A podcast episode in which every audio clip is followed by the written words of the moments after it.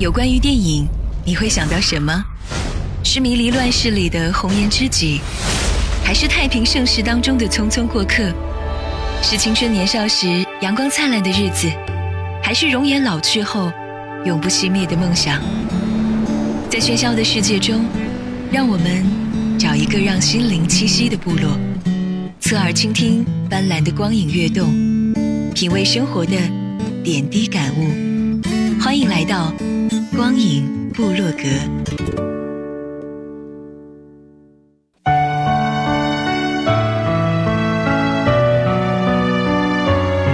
汇聚影坛经典，走进光影隧道，光影审片室。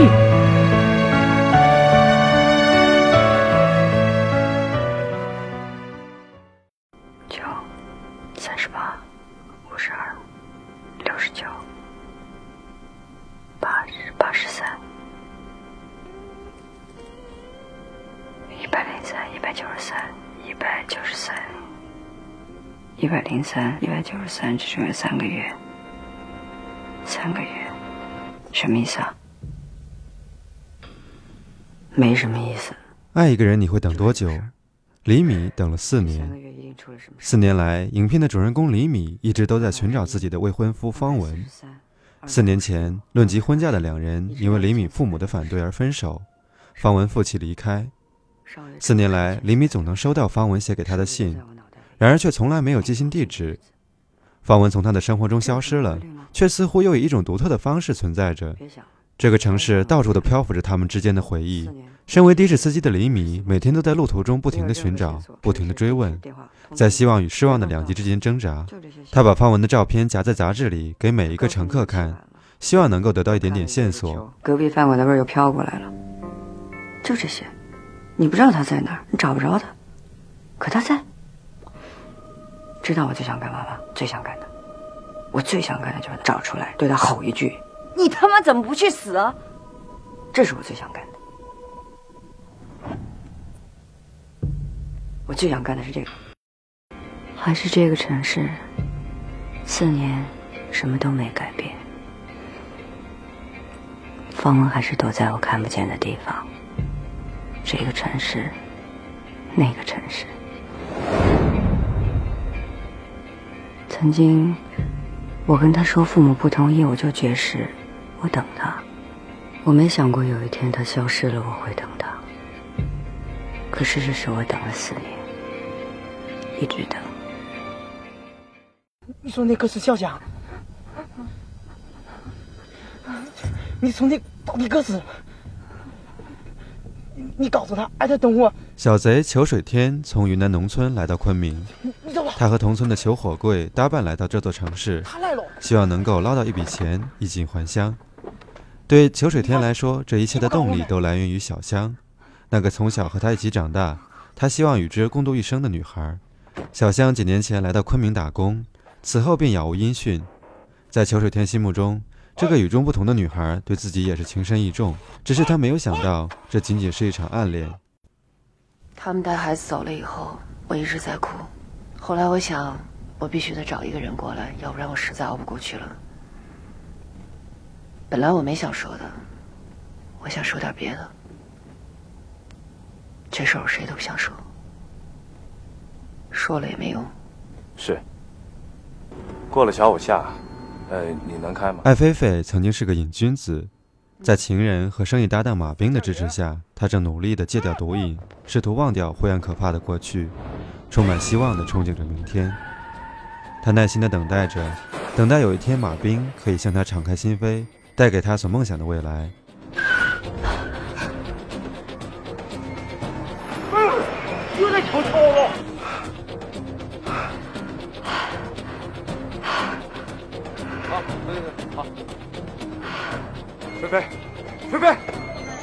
一件离奇的命案发生之后，这些陌生人的命运陡然联系到了一起。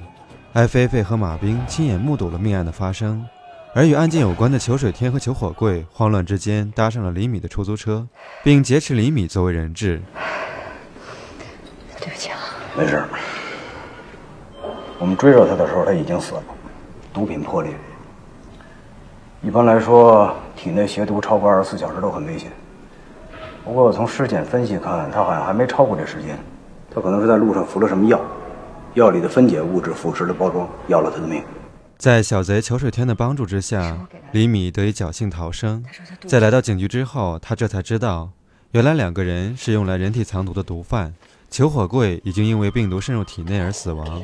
在警察叶倾城的追问之下，李米说出裘水天放他逃生的筹码是让他帮助寻找小香。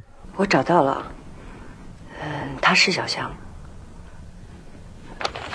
这个是地址和电话。嗯，我跟他说，你你你一直在找他，说过些日子你会你会来看他。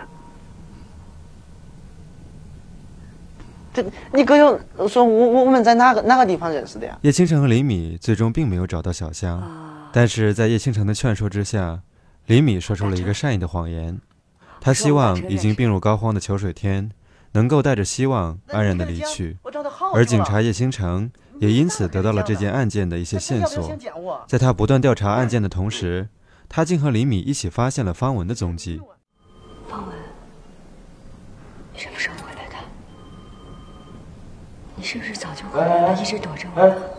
李米在警察局遇到了正在接受调查的马兵，可是眼前的这位马兵正是李米所要寻找的男友方文，他对此感到疑惑不解。愤怒、疯狂，而影片的这一部分也是最完整的体现周迅演技的部分。在这部电影里的周迅，执着、忙乱、惊慌、寻找、期盼、等待、奔跑、大喊、夸张的表情、惊恐时有点失真的表演，都让人过目难忘。小姐，真的是搞错了。我搞错了。你扒了皮，我都认识你。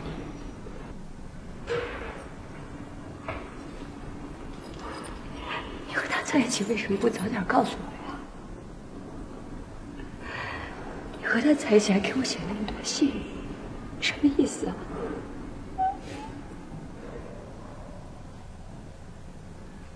说呀，说呀，说呀！公主，公主，你哎，你怎么就能肯定他就是你要找的人呢？你老婆你不认识？哎。哎哎！你疯了！我找了他四年了，四年有多久？你找过没有？我找不着人了，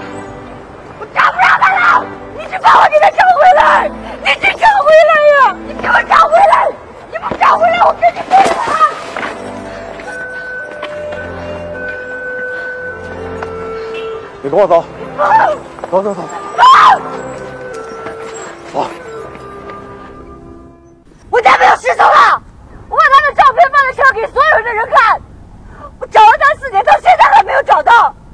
这所有照片都在里面，谁非他不能丢了？你还想知道什么？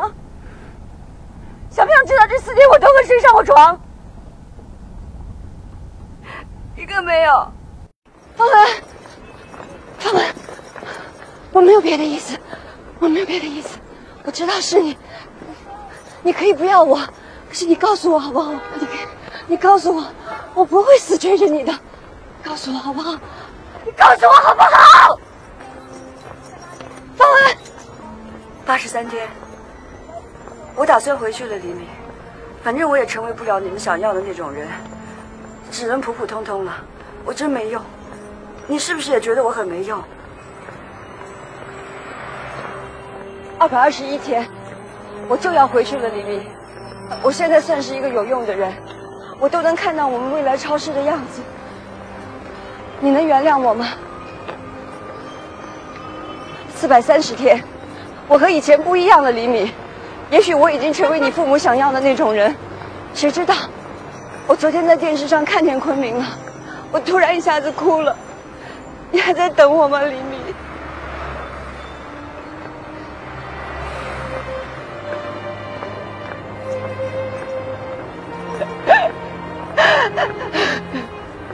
七百零八天，告诉你一件事，黎明，机会都快成真的了。我今天早上到了机场买了机票，那时候思念像一条在草上爬行的蛇，我突然想要回去了。我买了机票过来，签到了登机口，最后我还是出来了。机票钱退了一半，我多想回去，你知道吗？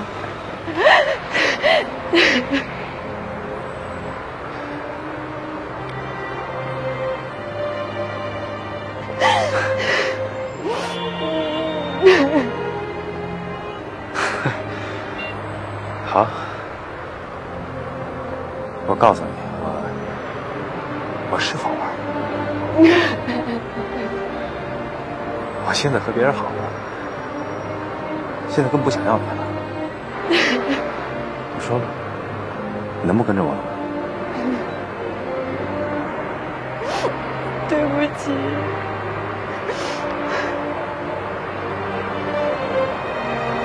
如果是我认错了，跟你说一声对不起。猜想是片名中的关键词汇，在故事的发展中，导演也有意突出着猜想，猜想周迅嘴里那些数字的关联，猜想周迅遇难时那两个老乡的目的，怎么回事？猜想男友的真正身份，猜想男友身边那个女人的身份。我不认识方文，但这始终是部爱情片，所有的猜想都是为了烘托爱情这一主题。随着故事的不断推进，经过曲折离奇的调查过程，破解他们之间千丝万缕的联系，原来事实的真相是方文已经被牵扯进一桩贩毒大案。他们去调查了马兵的背景，发现一切都是伪造的，身份证、驾照乃至名字，这是一个不存在的人。裘水天的供词里曾经提到，和他们接头的人会戴一副墨镜。他们想办法进了马兵的房间，终于找到了他们想要的。一切就是这么简单，但当时我并不知道这些。方文终于从我的生活中抹去了。对了，他现在叫马斌。别等了，人不会来了。可是，正当所有人都以为故事的谜底终于被揭晓时，另一个更大的悬疑却浮出水面。想知道是怎么回事吗？我是看着你的。懂了，让我从广州进些服装来掩饰，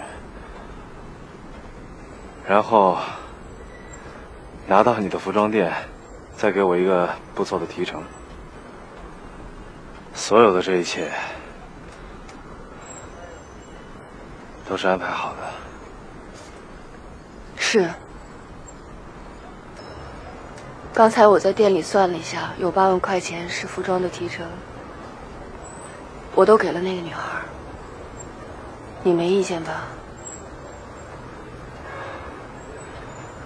那钱是干净的。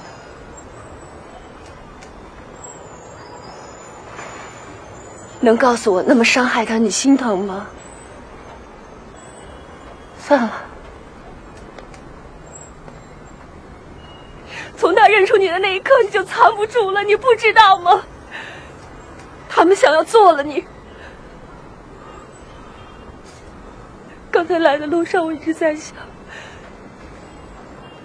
要是我告诉你，和你一起跑，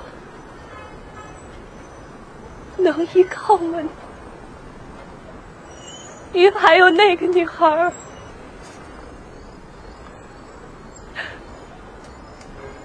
菲菲，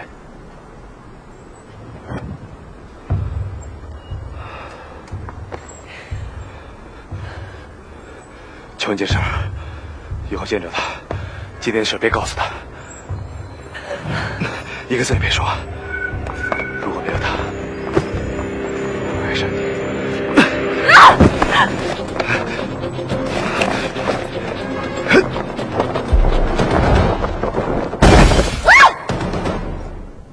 方文从天桥上纵身而跃，他重重地摔在了李米的出租车上。影片最终的真相也终于展现在观众面前。去开家超市吧。也许我很快会回到你的身边。也许我可能回不去了。方文为了能实现李米开超市的梦想，也为了能成为李米妈妈满意的人，虽然没有考上大学，但过强的责任感促使他想要赚到钱，为李米实现梦想，为自己确立地位。因此，他走上了歧途。爱情与现实、梦想就这样拉开了距离。其实，不管发生什么事情，你真的不用为我担心，真的。嗯，凡事都是要付出代价的嘛，也没什么后悔不后悔的。万一我要真的回不去的话，你要是想我了，就看我给你写的信。一共是五十四封，就说这么多吧。我们上中学的时候相爱，后来一直在一起。我们学习成绩都不好，都没考上大学。他爱看武侠，还有就是跟我谈恋爱。我们都不起眼，没有人在乎我们。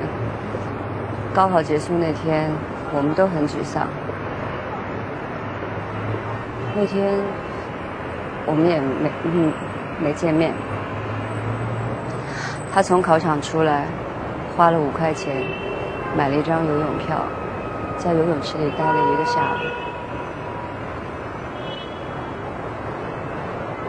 明晃晃的太阳下。他第一次哭，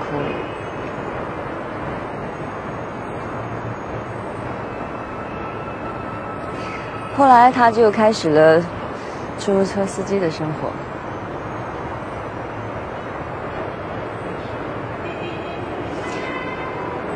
后来，他跟我说，遇上我。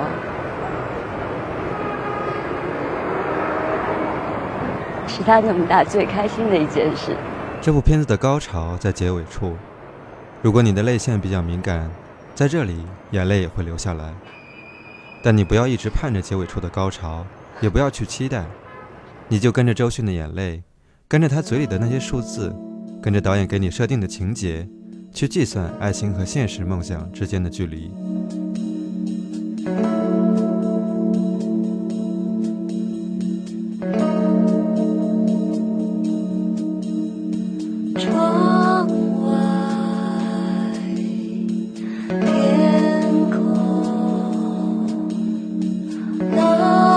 到了影片的结尾，强调内心戏的部分，你才会看到真正熟悉的周迅。每个细微的表情，眼泪流出来的时间，都是恰到好处，细腻而多情。影片传达出来的主题是：原来一直以为我在坚持不懈地寻找你，而原来你一直就在我的身边，只是我没有看到。好的，以上就是今天的光影部落格，欢迎您下一周同一时间继续收听。